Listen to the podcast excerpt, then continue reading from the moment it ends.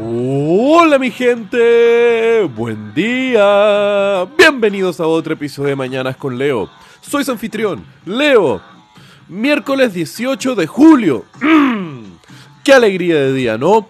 Una mañana hermosa para despertar con todas las ganas y energías de la vida. Pero ¿saben qué? También es hermoso mirar el cielo en una noche. También es hermoso disfrutar de la oscuridad que a veces nos rodea. Y mirar a veces para arriba el cielo, las estrellas brillantes que tenemos y presenciar ese vasto universo que nos rodea. ¿Cómo ustedes se sienten cuando lo ven?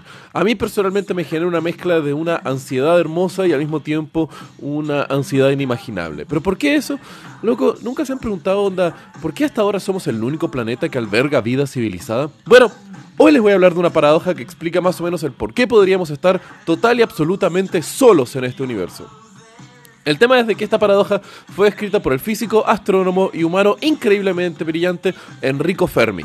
Fermi, nacido en 1903, fue el arquitecto de la era nuclear, siendo él el creador del primer reactor nuclear, ganó el Premio Nobel de Física en 1938 por sus avances en física teórica y aplicada al respecto de temas de fisión nuclear, trabajó en el proyecto Manhattan del desarrollo de la bomba nuclear bajo la tutela de Oppenheimer y al mismo tiempo tiene un elemento de la tabla periódica bajo su nombre, el fermio.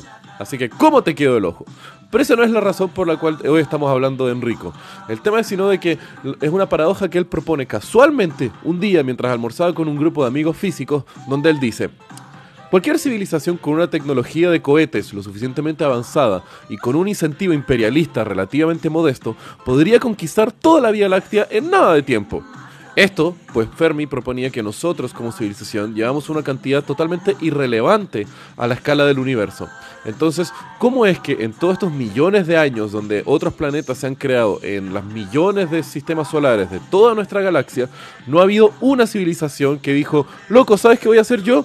Voy a, explorar el universo y voy a colonizar cuanto planeta se nos cruce por delante y seamos los putos amos y señores del universo.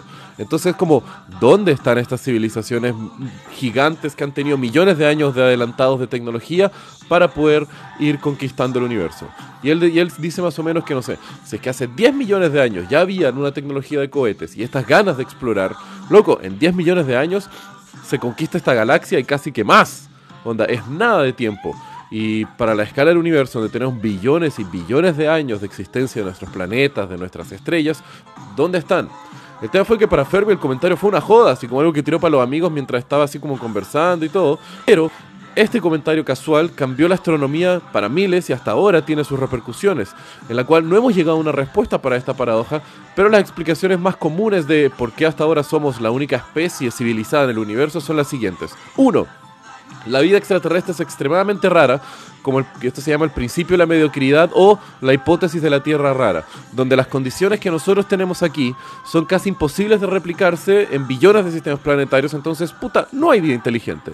El otro, de que no ha habido vida inteligente o civilizaciones nacidas aún, y que eso podría explicar de que somos los únicos que existen hasta ahora.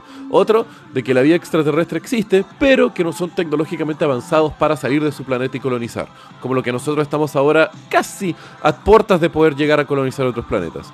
Después, que toda civilización eventualmente se extermina a sí misma. Esto se conoce como el gran filtro, lo cual podría ser por armas nucleares, cambio climático, temas naturales como meteoritos o lo que sea. Después de que estamos muy lejos los unos de los otros para poder percibir la expansión de otras civilizaciones, como para poder medir ondas, ondas radio o cualquier otra cosa así. Después de que no estamos escuchando en la frecuencia correcta, porque obviamente tenemos una limitancia de cuántos recursos podemos dedicar para escuchar el universo en ondas visuales, ondas gamma, ondas de radio, lo que sea después de que todos están escuchando, pero todas las otras civilizaciones tienen miedo de estar transmitiendo mensajes porque obviamente al ser eh, oídos podrían llamar la atención de una especie invasiva, agresiva o lo que sea. O otra que es súper divertida es de que somos como una especie zoológico o de que existe algún tipo de protocolo galáctico de otras civilizaciones para evitar contactarse con nosotros o intervenir en nuestro desarrollo hasta poder llegar a un desarrollo tecnológico suficiente o de que nosotros nos matemos a nosotros mismos. En realidad son muchas, muchas las explicaciones para la paradoja Fermi y esto da para mucho más tiempo. Pero, loco, quiero que se queden con esto. Quiero que vean hacia las estrellas y tengan un hambre, tengan un deseo de que eso no es algo lejano e imposible, sino que esas podrían ser nuestras futuras casas, nuestras futuras conquistas de nuestra especie. Los quiero, mi gente. Besos.